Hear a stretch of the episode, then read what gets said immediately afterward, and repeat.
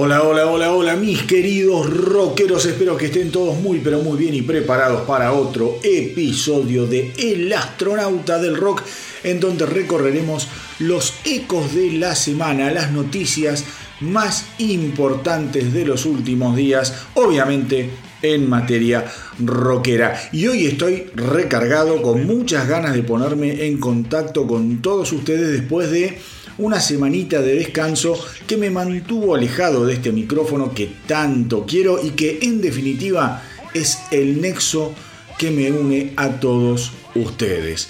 Anduve paseando por la ciudad de Nueva York, a la que quería volver a visitar desde hace algún tiempo ya, y la verdad es que más allá del clima que no acompañó demasiado, la pasé fantásticamente bien caminando, recorriendo, latiendo al ritmo alocado de uno de los ombligos del planeta. No tuve la suerte de ver a ninguna banda esta vez. El día anterior a mi llegada habían tocado los Eagles en el Madison Square Garden y me los perdí, cosa que me molestó muchísimo, pero bueno, no hay nada que hacer ni tampoco hay que andar quejándose, a veces las cosas se dan otras veces no. Lo que sí eh, vi fue un cartel que anunciaba una próxima visita ahora para el mes de octubre de la australiana y bellísima Orianti. Orianti, eh, para aquellos que quizá no la tienen tanto, es una gran, gran compositora, guitarrista australiana. Estuvo en pareja con Richie Zambora bastante tiempo. Así que bueno, va a tocar en un club chiquitito, ahí por la zona de Times Square. Así que en octubre aquellos que estén por Nueva York presten atención porque se pueden ver un lindo show de Oriente. Y como sea, igualmente traté de mantenerme bien activo en las redes, fundamentalmente en el Instagram, que es bien práctico, donde fui publicando noticias y novedades como siempre. Y habrán notado que Además, les dejé, como ya les había adelantado, el episodio dedicado a los Eagles, que gracias a Dios está funcionando muy bien. Mucha gente agradecida por haber dejado este capítulo, este perfil que recorre justamente los primeros, los primeros años de los Eagles que van desde lo que fue antes de la formación de la banda hasta la grabación de su primer y excelente álbum debut.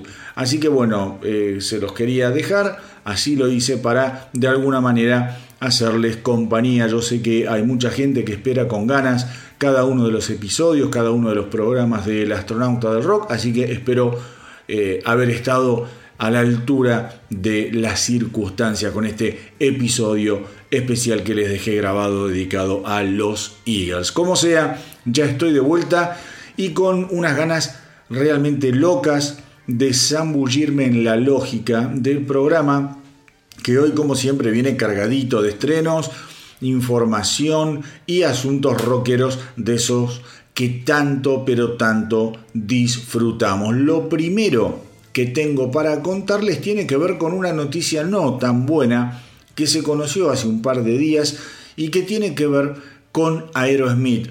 Eh, los legendarios rockeros han pospuesto todas las fechas de su gira despedida Peace Out que habían sido anunciadas. Eh, esto se debe a que el cantante Steven Tyler está pasando un muy mal momento de salud, más exactamente eh, está teniendo problemas con sus cuerdas vocales. Esto comenzó a notarse a principios del mes de septiembre aproximadamente eh, y ahora, ahora lo que se supo es que el tema es bastante más grave que lo que se suponía en un primer momento. La banda esta semana dio a conocer un comunicado que dice a nuestros fanáticos, desafortunadamente la lesión vocal de Steven es más grave de lo que se pensaba inicialmente. Su médico ha confirmado que además del daño en sus cuerdas vocales, se fracturó la laringe, lo que requiere atención continua. Está recibiendo el mejor tratamiento médico disponible para garantizar que su recuperación sea rápida, pero eh, dada la naturaleza de la fractura, eh, se le dice que hay que tener una paciencia eh, bastante, bastante prolongada. Como resultado, todos los espectáculos programados actualmente de la gira despedida Peace Out deben posponerse hasta algún momento del 2024 y las nuevas fechas se van a anunciar tan pronto como sepamos cómo sigue la evolución de Steven. Eh, Tyler, por su parte, dijo estar desconsolado por no estar ahí con los Aerosmith y eh, con los increíbles Black Crowes. Recordemos que los Black Crowes iban a estar acompañando a Aerosmith en esta gira Peace Out. Todos los boletos comprados con eh, anterioridad a los shows obviamente van a servir para las fechas reprogramadas y en el caso de aquellos que no puedan ir a las fechas reprogramadas van a recibir los correspondientes reembolsos. Recordemos, mis queridos rockeros, que la gira Peace Out se inició el 2 de septiembre en eh, Filadelfia, Pensilvania, en el Wells Fargo Center con capacidad para 21.000 personas y la gira está producida por eh, los gigantes de Live Nation, una gira de 40 fechas que estaba programada para hacer paradas en Los Ángeles, eh, en, bueno, en el Madison Square Garden de Nueva York, bueno, por todos los Estados Unidos y Canadá. Y eh, iban a hacer, obviamente, una parada especial en la ciudad de Boston, de donde son oriundos los Aerosmith, en lo que mm, sería la noche vieja del 2023. Eso, todo, todo esto que les estoy contando quedó obviamente en la nada, en veremos. Hay que pensar que estamos hablando, mis queridos rockeros, de Steven Tyler, ya un tipo que tiene una edad muy avanzada, si no me equivoco tiene 73, 74 años, con lo cual vamos a ver cómo eh, sigue la evolución de este problema de salud que está teniendo y que afecta nada más ni nada menos que a su instrumento, a su voz. Muchos en el Instagram eh, con cierta malicia, ¿no? Buena onda, pero cierta malicia.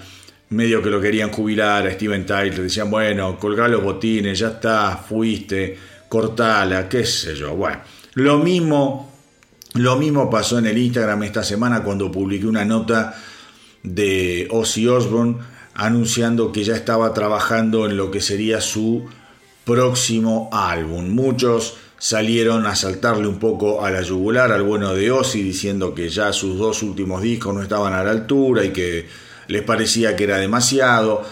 Mis queridos rockeros, yo soy de los que siempre apuesta al talento de estas viejas leyendas. Siempre apuesto a la continuidad. El final del programa de hoy tiene también que ver con esto, no voy a adelantar más nada, pero digo, no hay que jubilarlos antes de tiempo. Son artistas, tienen talento, son creativos, eh, tienen ganas de seguir haciendo lo que mejor hacen.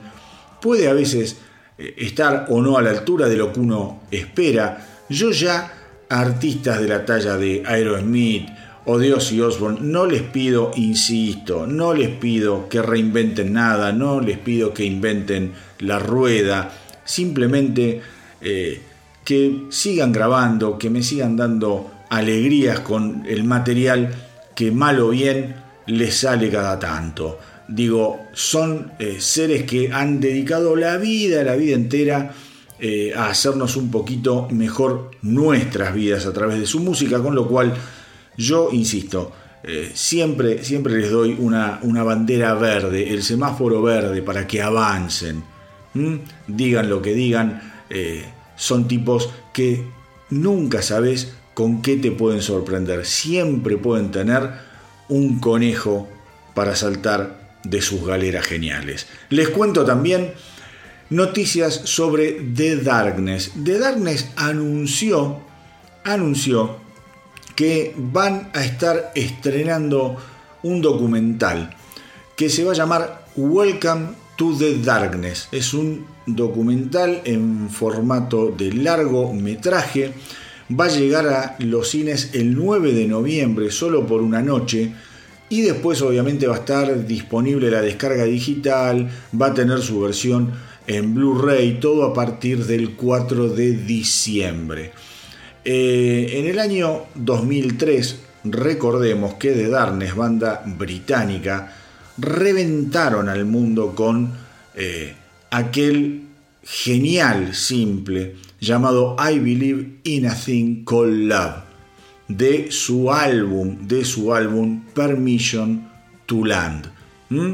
Después la banda en el 2006 medio que desaparece, se separan y digamos no se supo mucho más nada hasta que se vuelven a juntar y un poco, un poco este documental quiere retratar toda esa eh, aventura del regreso. Ellos cuando eh, se juntan, obviamente lo hacen para volver a llenar estadios y, a conquistar el mundo.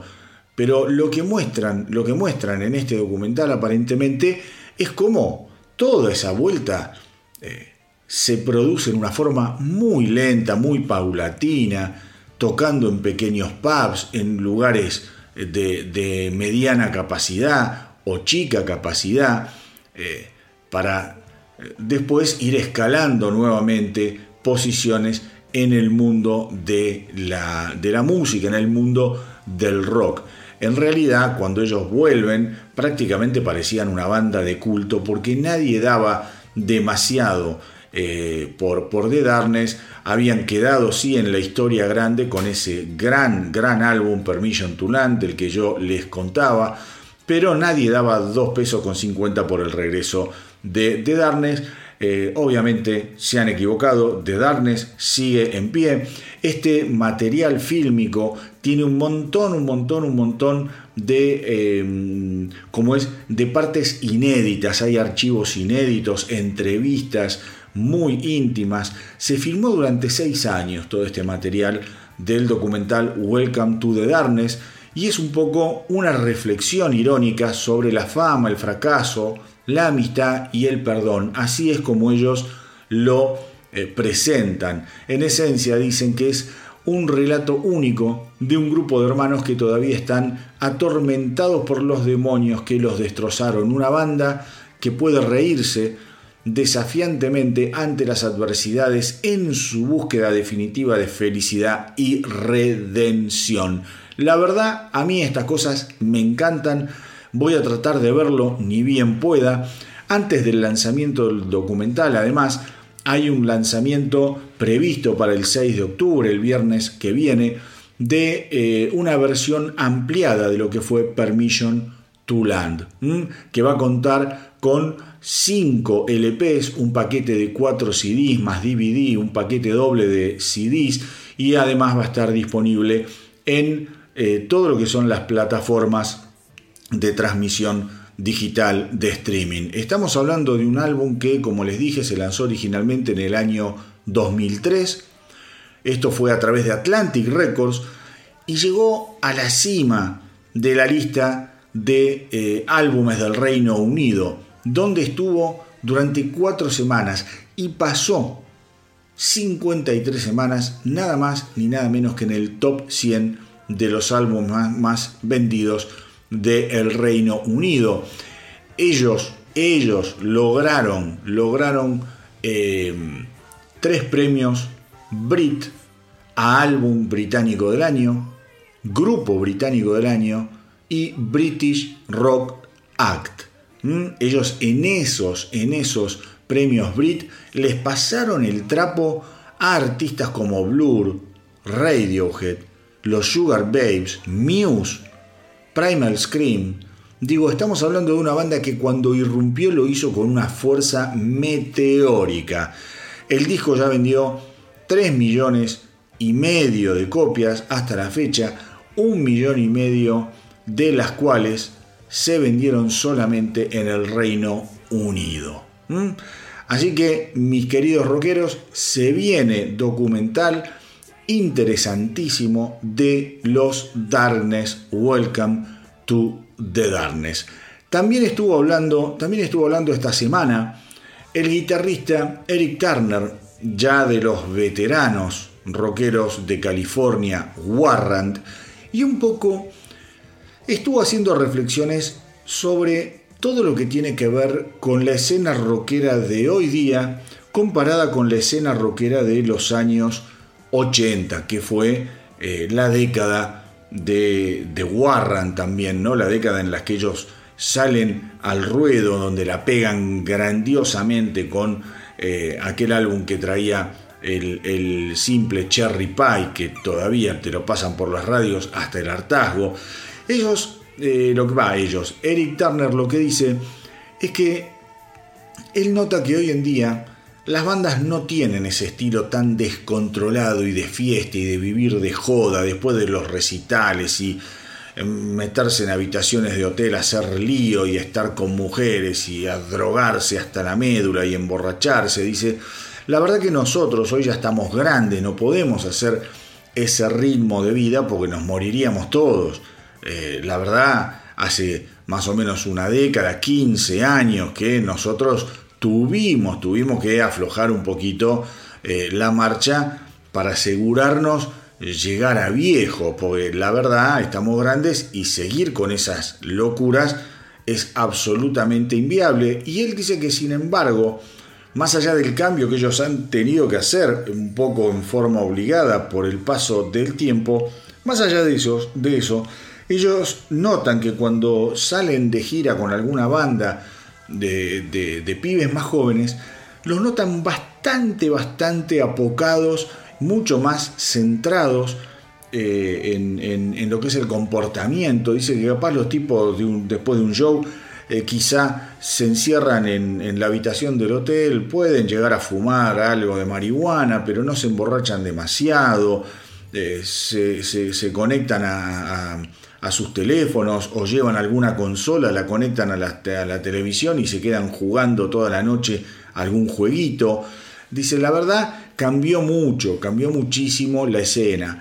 Y en, un poco, en un tono ya más personal de lo que es eh, Warrant en sí mismo, él dice que lo que sí siente es que desde que ellos aflojaron con el, ritmo de lo que es el descontrol de la vida en la ruta, de, estar de, de, juerga todo el tiempo. Él dice, mira, al estar sobrio te das cuenta que tocas mejor, podés tocar más seguido. Al tocar más seguido la banda se ajusta, las cosas empiezan a salir a otro nivel. Eh, y la verdad es que nosotros estamos muy contentos porque hoy en día, hoy en día, en mi humilde opinión, nosotros como banda nos vemos muy pero muy favorecidos por ese cambio de estilo de vida y creo que estamos sonando mejor que nunca. Dice, y hoy también lo que se nota es que los chicos más jóvenes son verdaderos genios, dice, quizá esa conducta es la que los lleva también a tocar mejor, a sonar como suenan, son muy profesionales, dice, nosotros cuando empezamos éramos medio un cachivache, hacíamos lo que podíamos y fuimos aprendiendo sobre la marcha, dice, hoy la industria eh, está mucho más exigente, el público también, y son músicos jóvenes pero absolutamente profesionales. Hablando, hablando, ya para cerrar este Em, este primer segmento del astronauta del rock del día de hoy, hablando de gente joven. Eh, lo que viene ahora es el primer estreno de El astronauta del rock del día de hoy, perteneciente justamente a un artista que acá ya le escuchamos, muy jovencita, muy pero muy hermosa, británica, guitarrista, llamada Sophie Lloyd. Sophie Lloyd largó un simple esta semana en donde la cantante es nada más ni nada menos que Lizzie Hale de Hellstorm. Eh, el tema se llama Imposter Syndrome, Imposter Syndrome, y como les digo, es una colaboración con Lizzie Hale. La canción está buenísima, la canción realmente está buenísima. Va a formar parte del próximo álbum de Sophie Lloyd, que va a llegar el 10 de noviembre, falta muy poquitito. Otros invitados, otros invitados son Michael Starr de Steel Panther, Brandon Saller de Atreyu y Matt Heafy, nada más ni nada menos que de Trivium. También, también van a acompañarla la cantante canadiense Lauren Babic y Chris Robertson de los Blackstone Cherry. Esto es porque si bien Sophie Lloyd es una genia, una virtuosa de la guitarrista, eh, ella no canta, entonces tiene que estar recurriendo a cantantes permanentemente. El video de la canción que vamos a escuchar ahora, Imposter Syndrome, va a salir el viernes 6 de octubre y yo tengo muchas, muchas ganas de verlo. Pensemos que estamos hablando de eh, un artista de apenas 27 años, ella confirma y dice que este álbum es una especie de homenaje a lo que era ella a los 15 años. Dice, estoy muy contenta porque logré componer, escribir canciones dedicadas a esa chica de 15 años que era yo, que soñaba con conocer a eh, un montón de otros músicos, a mis ídolos, Muchos de ellos, eh, para cómo participan en este álbum, con lo cual estoy absolutamente, absolutamente maravillada con eh, el resultado. Lo que también le preguntaron es cómo va a solucionar al momento de girar el asunto de no tener cantante.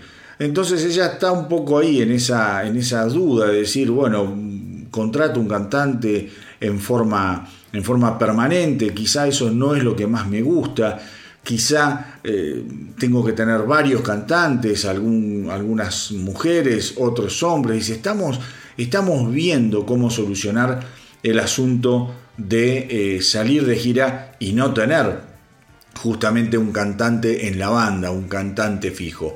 No importa, ya lo irá solucionando eh, la, la, genial Sophie Lloyd.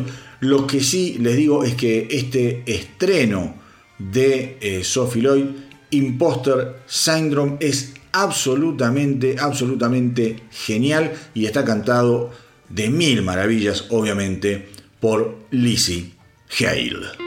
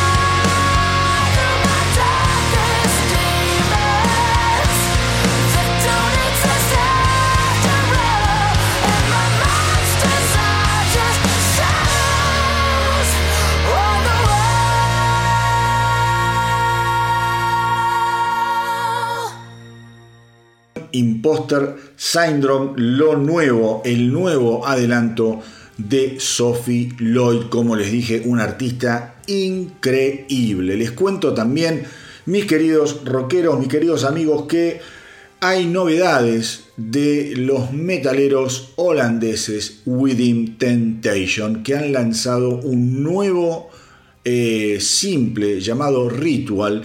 La canción pertenece a lo que va a ser el octavo álbum de estudio de la banda, Bleed Out, que va a salir dentro de muy poquito, el 20 de octubre.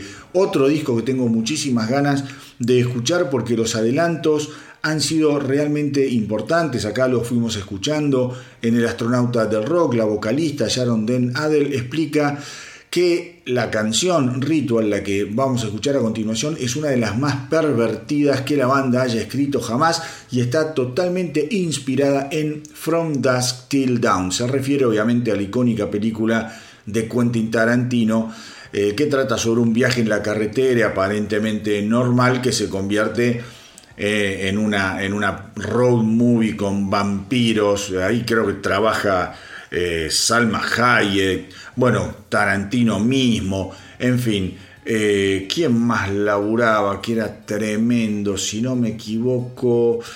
Ay, no me viene mm, el, nombre ahora, un gran, un gran actor, un gran actor que lo vimos en varias películas de Tarantino. Después me voy a acordar y se los, se los voy a, a decir. Harvey Keitel, ahí me acordé. Eh, bueno, dice también Sharon de, de, Nadel que es una canción sumamente divertida, eh, muy seductora. La verdad que la canción a mí me gustó, me gustó muchísimo, creo que se atreven un poco a jugar.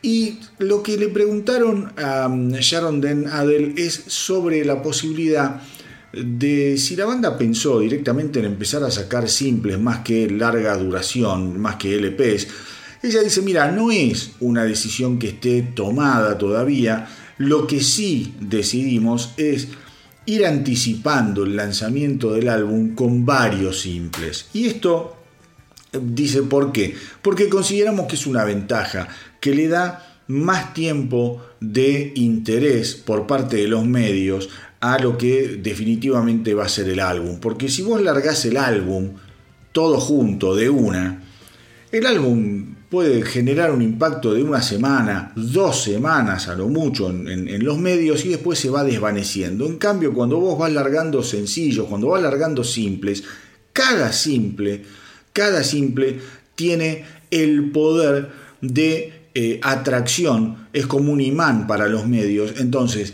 se habla del simple, se habla de la banda, se habla del próximo lanzamiento de, de como es del álbum. Entonces es como que el álbum va eh, alargándose la vida a través de cada uno de los simples. Más que nada, más que nada es lo que hoy en día estamos percibiendo y hoy en día estamos trabajando. En vez de largar el álbum en frío, preferimos ir sacando varios simples eh, por, eh, como es por vez cada tanto y eh, en, caso de tener que componer algún simple o para una película o que se nos ocurre una canción también tenemos la libertad de poder ir sacando simples fuera de lo que es la edición o el formato de un álbum. Me parece súper, súper interesante el, el planteo. Creo que tiene razón, creo que hay muchas bandas que están sacando o muy poquitos simples o directamente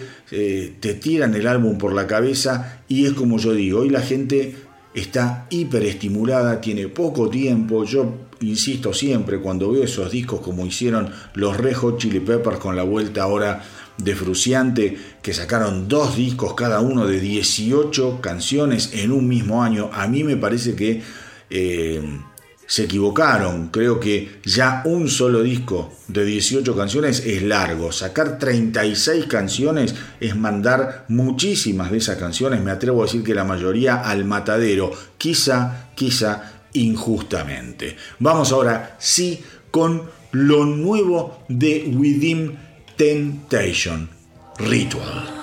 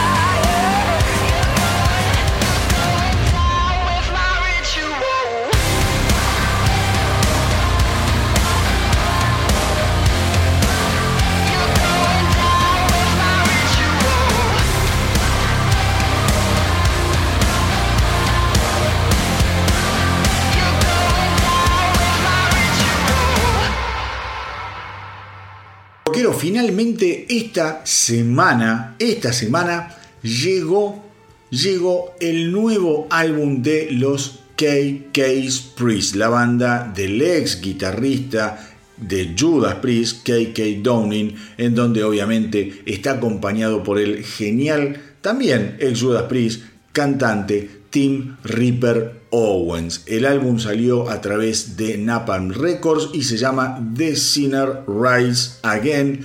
Álbum, álbum que también fueron adelantando con varios simples que acá fuimos escuchando en El Astronauta del Rock. Un álbum, mis queridos rockeros, que es absolutamente brutal.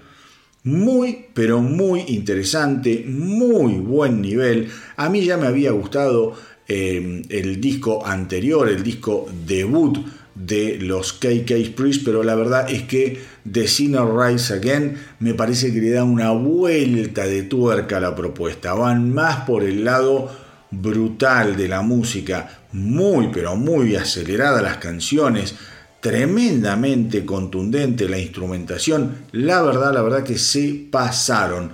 Eh, temas como Sons of the Sentinel, tremenda canción, Strike of the Viper, otra gran canción, Rip the Whirlwind, tremenda canción también. En fin, yo les digo, es un álbum muy pero muy recomendable porque es un álbum bien clásico de heavy metal. Muy, muy eh, buenas canciones, canciones con buenas armonías. Hay armonías que son realmente espeluznantes, canciones gancheras eh, ganchos en la guitarra, ganchos, ya les digo, en la voz. One More Shot at Glory, acá también le escuchamos, es un himno, un himno de canción. Hay mucho, hay mucho de metal europeo, con esos coros que parecen eh, hechos para, para que sean cantados por ejércitos. Yo noto una influencia muy pero muy fuerte por ese lado, ni hablar, ni hablar como les digo, de lo que es la instrumentación lo que es eh, la guitarra, lo que es la base rítmica, las baterías son fabulosas también. Sinceramente, sinceramente un álbum que yo estaba esperando con muchas ganas, pero también con mucho miedo. ¿Por qué? Porque em, creo que salió bastante seguido eh, al, primer álbum de lo que fue, de lo que es eh, KK's Priest. Entonces digo, es necesario que, salga eh, ahora, es el momento para que salga un nuevo álbum. Y la verdad que tenía un poco de miedo. Tenía miedo porque digo, a ver si esto empieza como a ser eh, algo repetitivo, algo trillado. La verdad, la verdad que no. Como les digo, creo que le han dado una vuelta de tuerca a lo que había sido el álbum debut del 2021, Sermons of the Priest, la verdad, of the Sinner, perdón, Sermons of the Sinner del 2021, tenía, tenía cierto, cierto temor. Estamos hablando de Sermon of the Sinner, eh, un álbum que había tenido muchísimo, muchísimo éxito dentro de los fans del heavy metal, la crítica especializada lo había recibido muy bien. Tremendos temas, no nos olvidemos de lo que había sido Hellfire Thunderbolt, eh, un tema genial, Sermons of the Sinner mismo, otro temazo, Raise Your Fist, Brothers of the Road. La verdad que a mí me había encantado ese álbum y tenía, como les digo, un poquito de miedo con respecto a la edición de The Sinner Rise Again. Un miedo que ya se me fue, insisto, estamos hablando de un gran, gran disco de K.K.'s Priest. Les cuento ya para terminar que KK Priest se va a embarcar en una gira donde va a estar acompañado por Paul Diano, el cantante de los dos primeros discos de Iron Maiden. La gira se llama Priests, Killers and Witches. Priests, Killers and Witches. Y también va a estar eh, justamente para hacer honor al nombre de la gira como banda soporte los Burning Witches. Por eso, Priest porque hay Case Priest, Killers, porque es uno de los discos donde participó Paul Diano, y Witches, haciendo referencia a Burning Witches. Vamos ahora a escuchar el último simple que editaron esta semana, los KK Priest, gran tema, gran tema, gran tema, Hymn 66.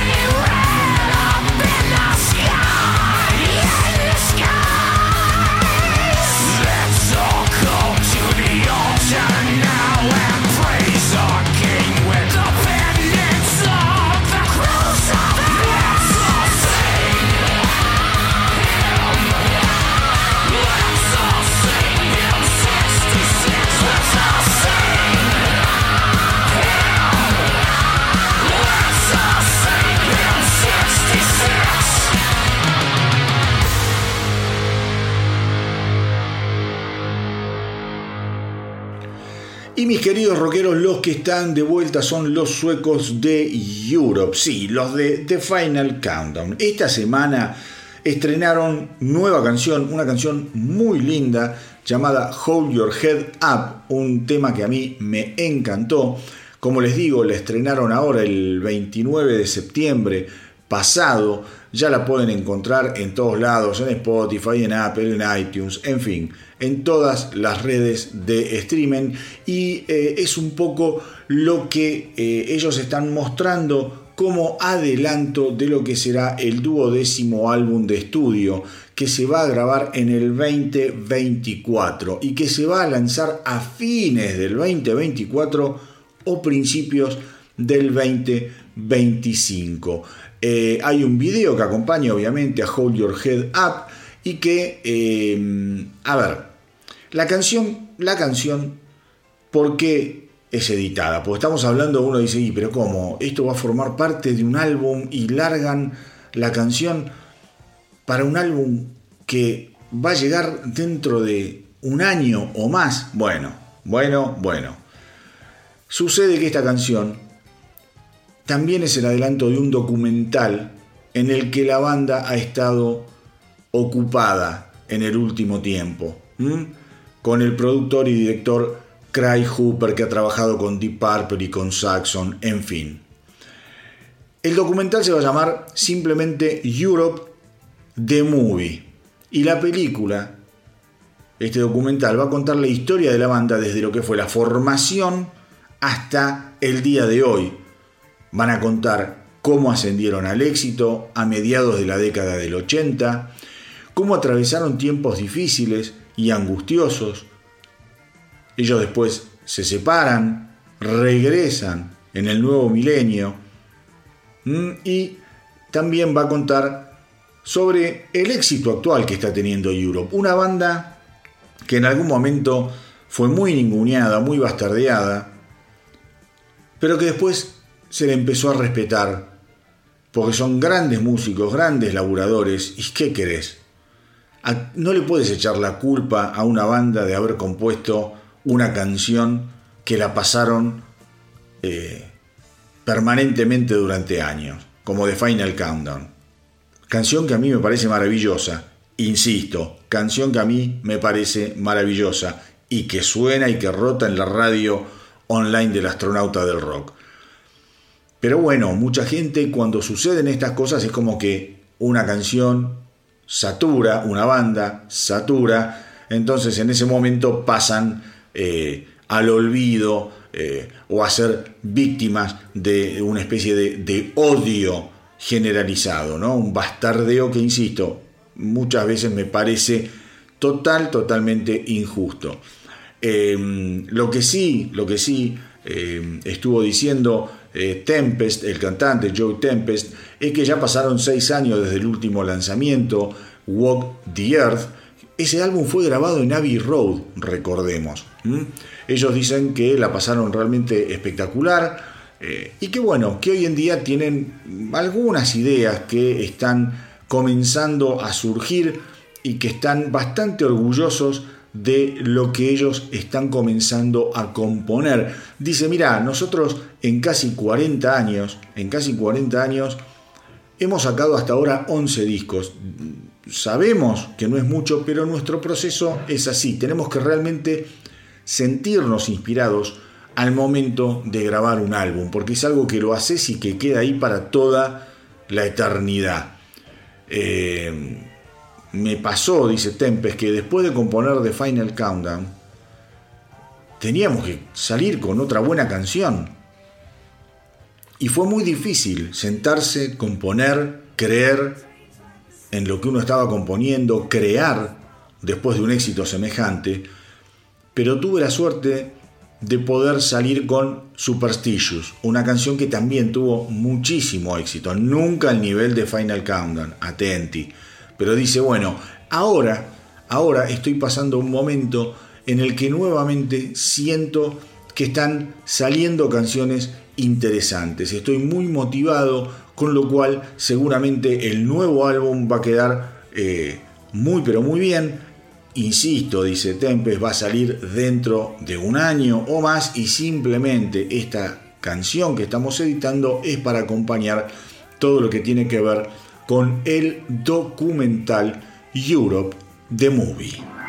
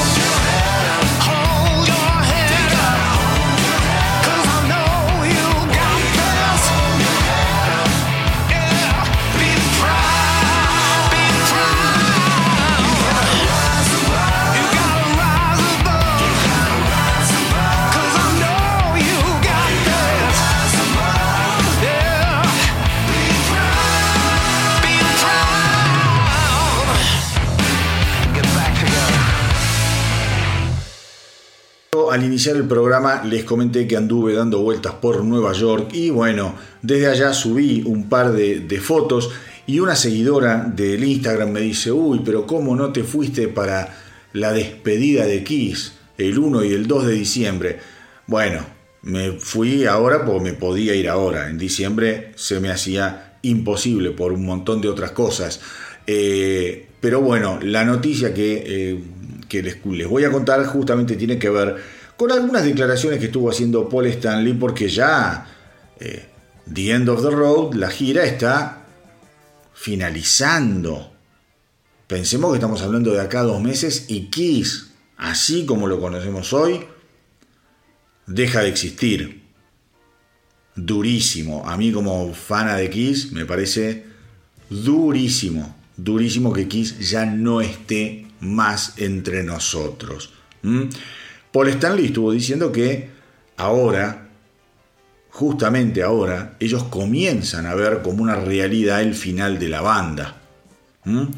Pensemos, mis queridos rockeros, que ellos, cuando comienzan a planificar esto, eh, bueno, fue antes de la pandemia, hace más o menos cinco años. La pandemia frenó todo. Perdieron aproximadamente dos años, dos años de lo que había sido esa gira, de lo que es todavía la gira End of the Road. Han hecho hasta ahora 250 shows. Inicialmente ellos no tenían planeado hacer tantos shows, pero ¿qué dice Paul Stanley? Y bueno, a medida que comenzó la gira, se fueron eh, interesando cada vez más lugares en que fuésemos a tocar por última vez. De hecho, acá en Argentina vinieron, se despidieron dos veces. Una vez ellos solos, que yo los vi, y después vinieron con eh, Masters of Rock, que yo estuve sorteando no sé cuántas entradas en el, a través del Instagram. Con lo cual, acá se despidieron dos veces. Lo que dice Paul Stanley es que dice, mira, nosotros nos damos cuenta que esto ya físicamente e intelectualmente es medio como imposible para nosotros. Ya andamos por los 70 años. Dice, es difícil de creer, pero los años le pegan a todos, nos llegan a todos. Entonces dice, estamos en un punto en el que ya no podemos hacer esto indefinidamente. Nos damos cuenta que no. Hoy todavía estamos en buena forma, estamos, como, como dicen ellos, en la cima de nuestro juego. Y es el momento de despedirnos, con la cabeza bien en alto, decir gracias a todos, hacer un espectáculo que realmente encapsule y rinda homenaje no solo a nosotros, sino también a los fanáticos, dice Paul Stanley. Como yo les decía, el 1 y el 2 de diciembre en el Madison Square Garden, la historia de Kiss se termina. También Paul Stanley dice, no hay que olvidarse que Gene Simmons y yo empezamos esto cuando yo tenía 17 años y Gene Simmons debería tener más o menos 20 años. Pasaron 50 años, hemos vivido una vida muy interesante, además de la banda tenemos familias, tenemos hijos, hemos vendido millones de discos, millones de tickets, Así que es una gran parte de quienes somos, ser Kiss. Es gran parte de nuestra vida.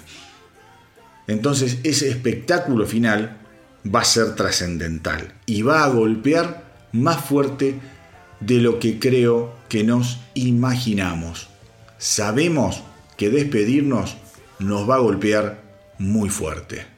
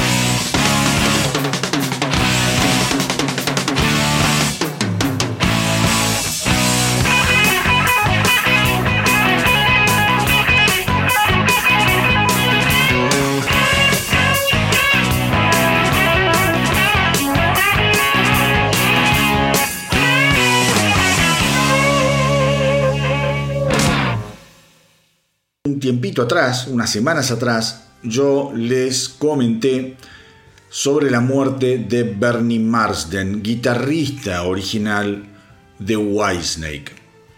Esta semana, mis queridos rockeros, se supo que el 24 de noviembre se va a editar un nuevo álbum, un álbum póstumo de Bernie Marsden llamado Working Man. Qué gran, qué gran título Working Man. Un gran laburador de la música, un gran laburador de la guitarra, del blues. Un músico Bernie Marsden que ha tocado en centenares, y no estoy exagerando, centenares de álbumes, acompañando a gente de una categoría inimaginable. Estamos hablando de uno de los grandes guitarristas de nuestra era, Bernie Marsden. Lo interesante de este disco es que em, los últimos tres discos de, eh, de Marsden pertenecían a una serie denominada Inspirations. Los discos fueron Kings, Chess y Tríos.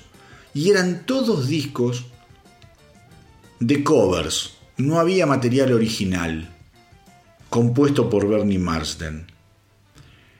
Este nuevo álbum, Working Man, cuenta con 12 canciones originales de Bernie Marsden y por eso es tan importante este disco póstumo. Las sesiones de grabación finales de este álbum, es muy reciente, ¿no? Fueron del año 2023, del mes de junio de 2023, o sea, hace nada.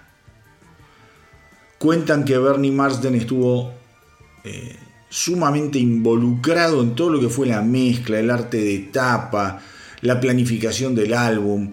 Realmente quería que Working Man saliera a fines del verano, pero debido a todo lo que son los tiempos de fabricación de los vinilos, lo fueron reprogramando. Entonces por eso va a salir en noviembre. La esposa de Marsden, Fran Marsden, que lo acompañó durante más de 40 años eh, a su lado, cuenta que el músico estaba realmente entusiasmado con su nuevo proyecto, con Working Man, y estaba muy orgulloso de las canciones que aparecen en él.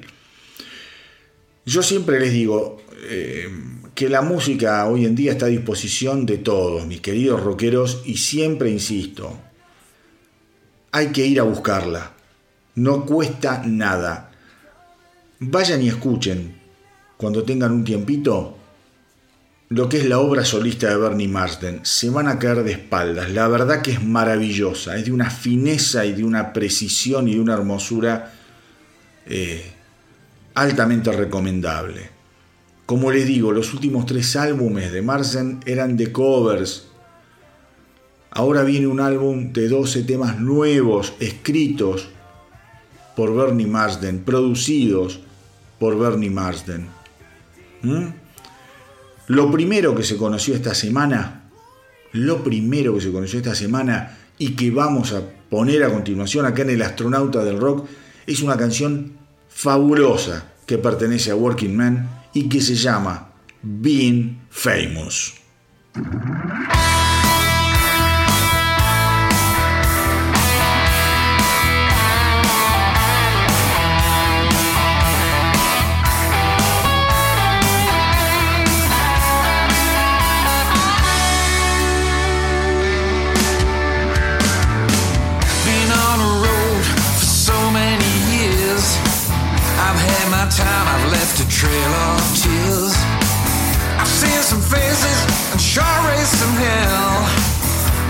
Care, my friend,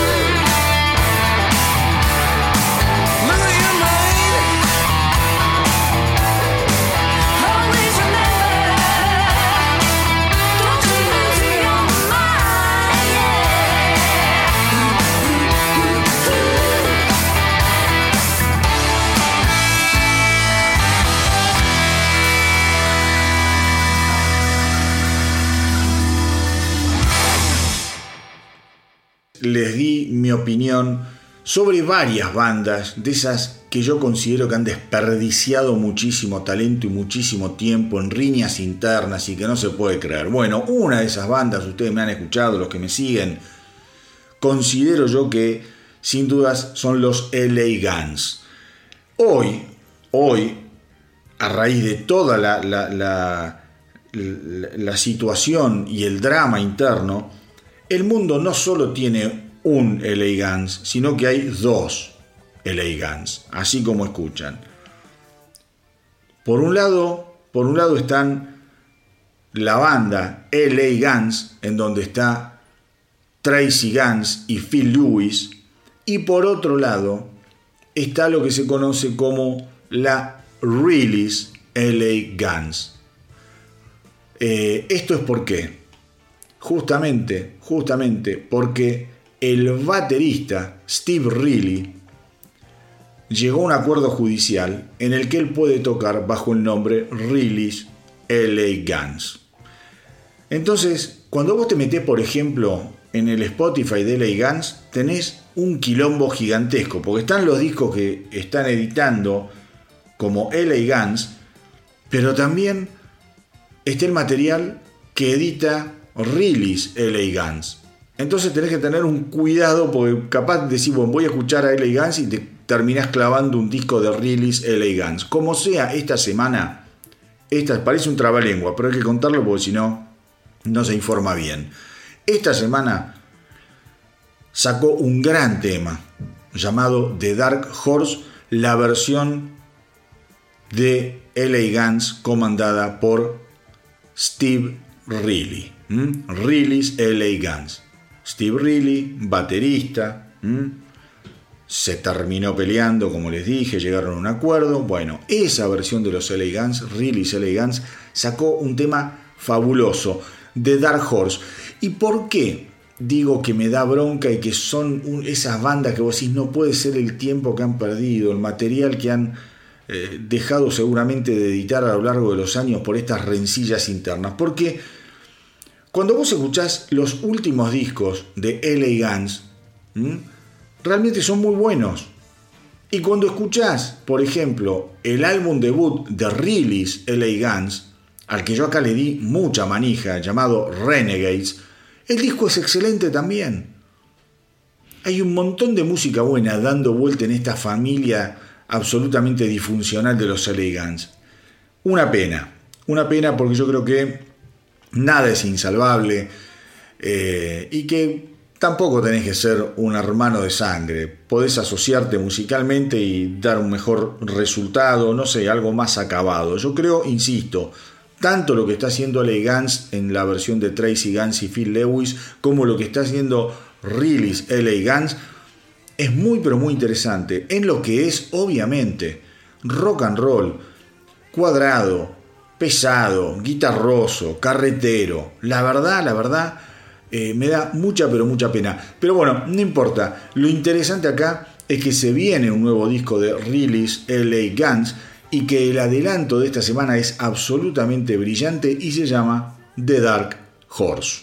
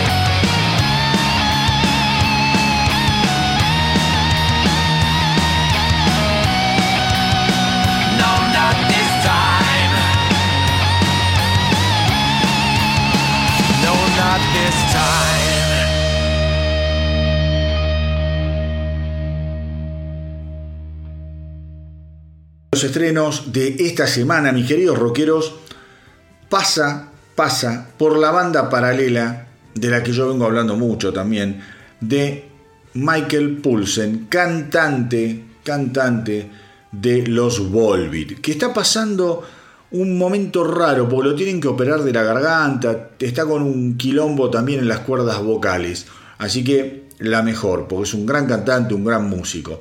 Yo ya les conté de la banda, se llama Asingel es una banda eh, de metal absolutamente extremo, que es la otra pasión de Michael Poulsen.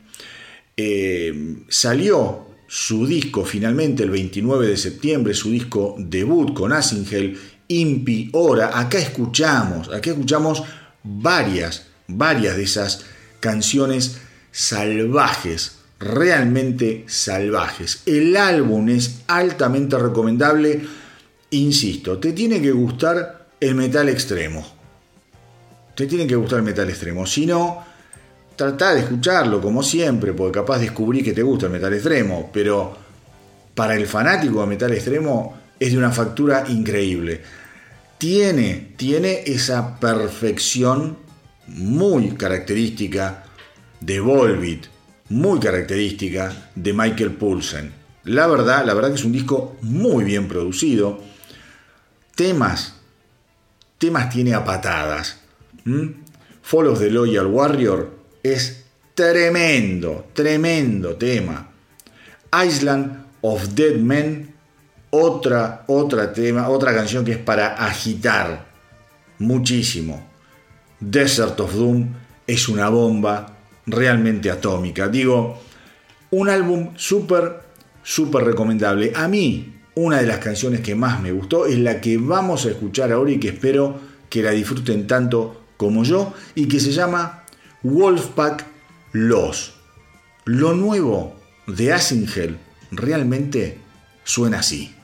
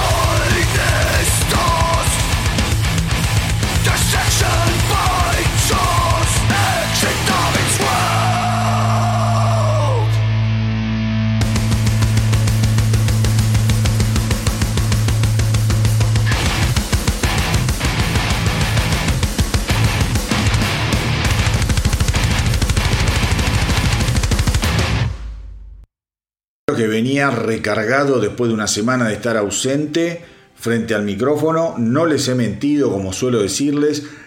Un estreno tras otro. Ahora vamos a escuchar el que para mí resultó ser quizá el estreno más interesante de esta semana, el que a mí más me impactó. Estoy hablando del nuevo álbum de los Black Stone Cherry. ¿Mm? Screaming at the Sky, gritándole al cielo. Verdaderamente un álbum contundentísimo de la banda de Kentucky, Estados Unidos. ¿Mm? Kentucky es famosa por el bourbon, por el whisky, por el tabaco, las carreras de caballo, lo que vos quieras. Va a quedar también dentro de la historia grande de Kentucky por haber generado una banda como los Black Stone Cherry. La verdad, la verdad, maravilloso álbum. Un álbum que suena a vieja escuela. Es bullicioso, es crudo. Al mismo tiempo es fresco. La verdad, mis queridos rockeros, me quedé muy, pero muy, muy entusiasmado con el nuevo álbum de los Blackstone Sherry, Screaming at the Sky. No dejen de escucharlo. Porque acá, a ver, em, el líder, el líder de los Blackstone Cherry, Chris eh, Robertson, es un tipo, yo que se los mencioné creo recién cuando estábamos hablando de Sophie Lloyd, es uno de los que participa como cantante en el álbum de la guitarrista Sophie Lloyd. Es un tipo que abiertamente habla de sus problemas de salud mental. Es un, un, rockero que es muy respetado por haber blanqueado situaciones que tienen que ver con su salud mental. Un tema que es recurrente en las letras, un tema que es recurrente en los reportajes que él suele dar. En este álbum, para mí uno de los mejores que han grabado en ya su historia de 20 años aproximadamente, em, vuelven esos temas. Pero la verdad es que eh, está tan, tan bien trabajado musicalmente tan pero tan bien trabajado musicalmente que en ningún momento sentí que tenés que tirarte por la ventana o por un balcón. Podés tener canciones que son bien reflexivas, con un tono un poquito más apagado, pero básicamente es un disco de rock and roll que te parte la cabeza. Canciones que yo destaco. Out of Pocket, maravillosa. Una canción impecable. Show Me What It Feels Like, otra canción tremebunda. The Mess You Made, un clásico, un nuevo clásico. Y sin dudas, sin dudas, una de las canciones que a mí más, más me impactó y que vamos a escuchar ahora, que se llama When the Pain Comes.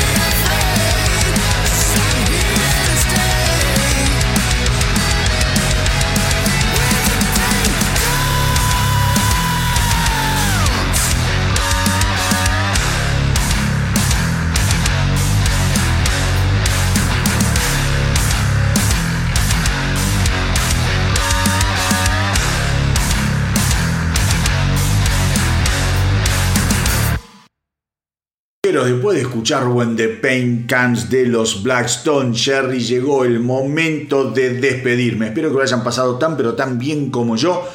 Y recuerden, recuerden hacerme el aguante en Facebook, en Instagram, en la web www.elastronautadelrock.com.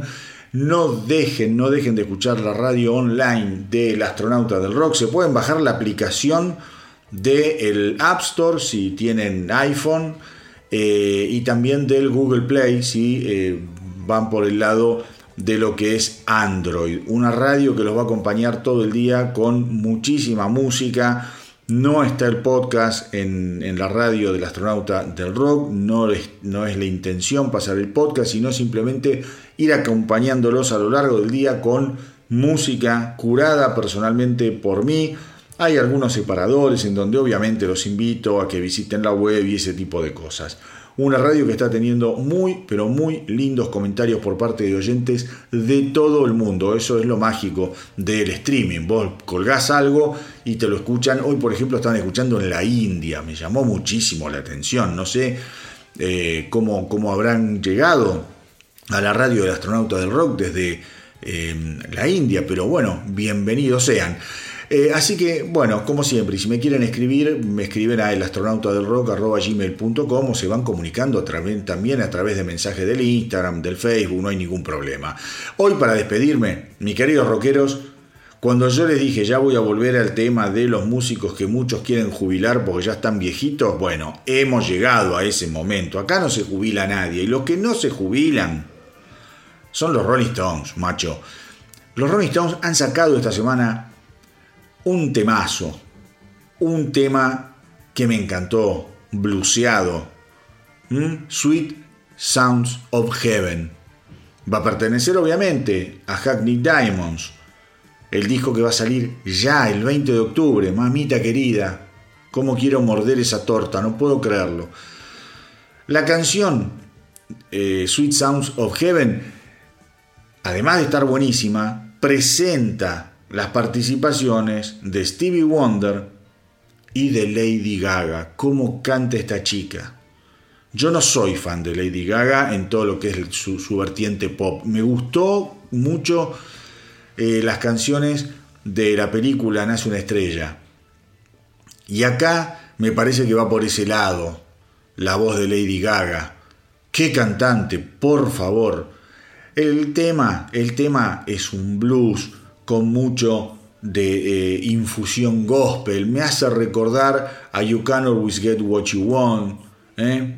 a Shine a Light, esos, esos temas bien profundos de los, eh, de los Stones. Una canción que em, compusieron Mick Jagger y Keith Richards y que Mick Jagger cuenta que un poco él estaba jugando con, con notas muy básicas y que se le fue ocurriendo la maqueta de la canción y luego con Richards le terminaron de dar forma.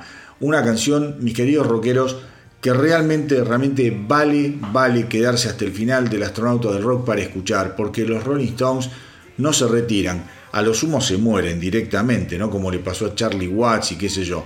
Eh, así que nada, no los jubilemos, que mientras tengan canciones como Sweet Sounds of Heaven, vale la pena que sigan entre nosotros. Y como siempre les digo, mis queridos rockeros, hagan correr la voz para que nuestra tripulación no pare de crecer.